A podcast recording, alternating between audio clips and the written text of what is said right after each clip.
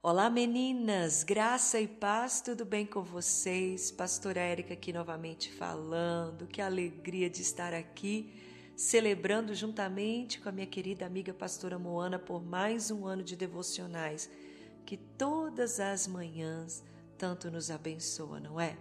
E com este tema incrível, que é entrando em um novo, eu gostaria de falar com vocês sobre recomeçar como nós podemos recomeçar uma vida após a tempestade.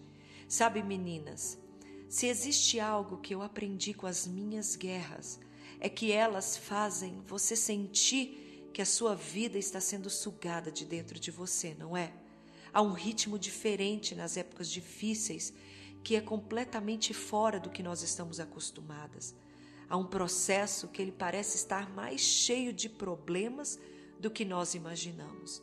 E as épocas difíceis, elas podem nos fazer almejar finais apressados. E quando nós desejamos finais apressados, o que pode nos levar a uma grande responsabilidade, na qual muitas vezes pode prolongar o nosso tempo neste deserto a ansiedade, o desejo de nos livrar daquilo que nos atormenta, pode fazer com que nós venhamos a ter comportamentos que venha, ao contrário, atrasar o tempo desta tempestade.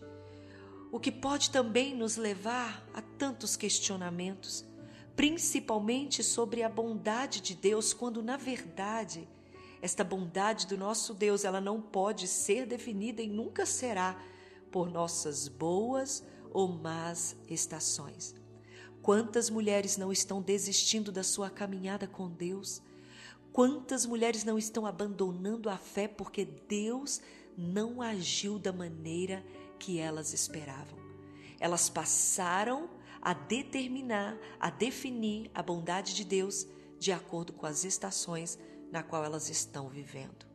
Sabe, meninas, existe uma grande verdade nesta passagem de João 10, 10, na qual eu gostaria de compartilhar com vocês e que ela diz assim: que o ladrão, o diabo, ele veio para roubar, matar e destruir, mas eu vim, o Senhor, para vos dar vida e vida em abundância.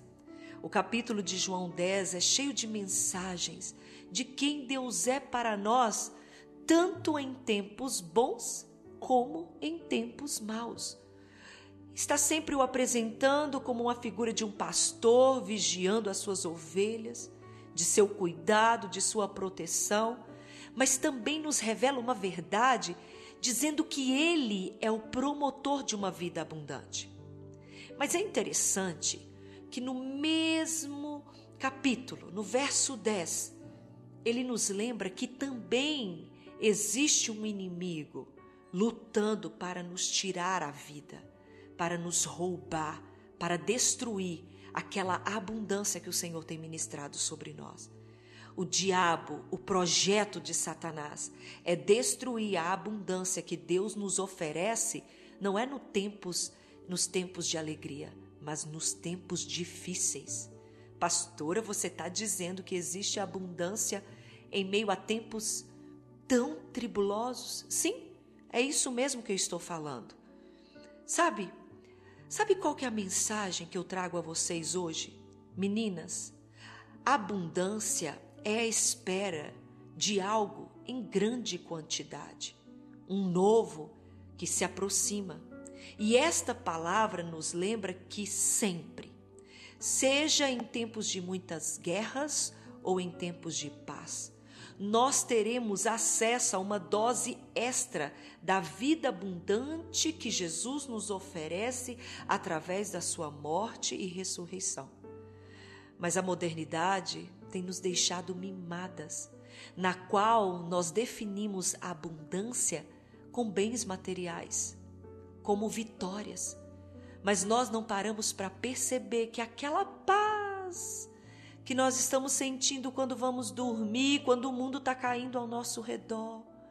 Aquela tranquilidade do nosso coração, aquele equilíbrio emocional, quando tudo está um caos, tem sido a manifestação da abundância de Deus sobre as nossas vidas, porque Ele conquistou aquilo na cruz. Mas a gente não percebe, porque nós esperamos e medimos a abundância de Deus pela quantidade de bens que nós recebemos. Ah, meninas, deixa eu te falar algo. Não é a capacidade de estalar os dedos e melhorar as nossas vidas através de bênçãos, mas é o poder da cruz que traz um espaço e um lugar de paz e de satisfação às nossas almas durante essas batalhas. Se você, meninas, não consegue ter satisfação em tempos difíceis, nada que lhe acrescentar te suprirá. Porque o que ele está tentando lhe ensinar é que não são as vitórias, as bênçãos que te definem, mas é em qual rocha você está firmada. Porque quão profunda for as suas raízes, não é qualquer vento que te arranque do lugar aonde você está plantada. Mas Menina, se você conseguisse sobreviver a uma caminhada somente de vitórias, se você jamais conseguirá criar resistências. Você sabe por quê? Eu vou repetir. Porque não se sobrevive a uma caminhada somente de vitórias. Se sobrevive à caminhada é quem criou resistência à mulher Chegou a hora de você ser resiliente. Mas será que você tem conseguido ter vida abundante em tempos difíceis? Então, eu quero te ensinar através deste devocional como cultivar a vida que Jesus nos dá, como prometido em João 10:10. 10. Tenha paz em tempos de guerra Pastora, mas isso é possível ter, ter paz em tempos de guerra? Sim, é. Meninas, desapegue. Aprenda a desapegar. Esta guerra não é em vão. Muitas vezes, coisas que achávamos ser importantes são tiradas de nós nos momentos de fortes tempestades. Meninas, se elas foram carregadas com o vento, Saiba que elas foram porque elas não são mais necessitadas em sua caminhada. Esses momentos de perda não são para serem lamentados, mas sim para serem avaliados, porque para o novo chegar, o velho precisa sair.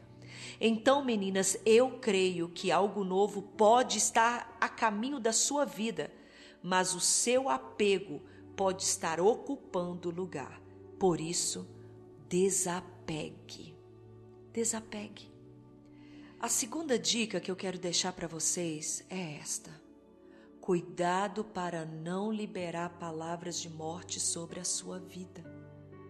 Meninas, nos momentos de tempestade, de deserto, de guerras, é o momento que nós deixamos as nossas emoções aflorarem e palavras de maldição serem liberadas pelas, pelos nossos lábios.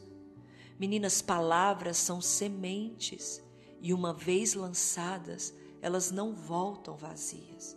Se você deseja entrar no novo, observe as suas palavras. As estações difíceis se tornam difíceis exatamente devido ao que cultivamos em nossas mentes durante este tempo. E esta é a missão de Satanás.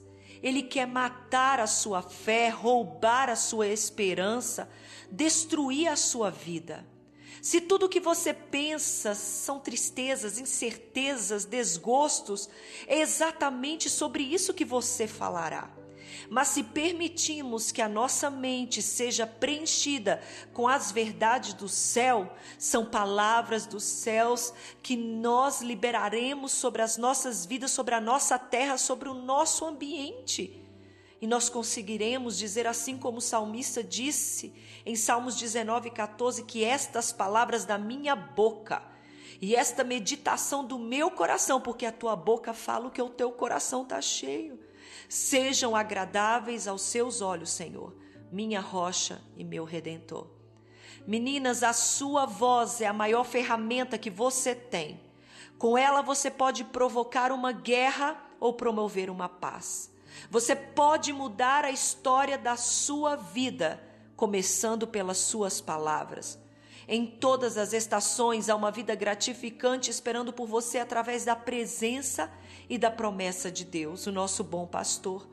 Eu sei que as épocas difíceis parecem colocar correntes em nossos pés enquanto caminhamos em direção a Deus.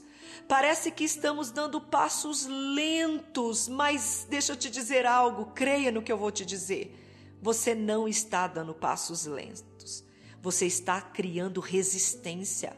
A força que você está colocando em seus pés estão desenvolvendo os seus músculos. Meninas, chegou a hora de recomeçar, mas comece da maneira certa, porque existe sim vida após a tempestade. Amém?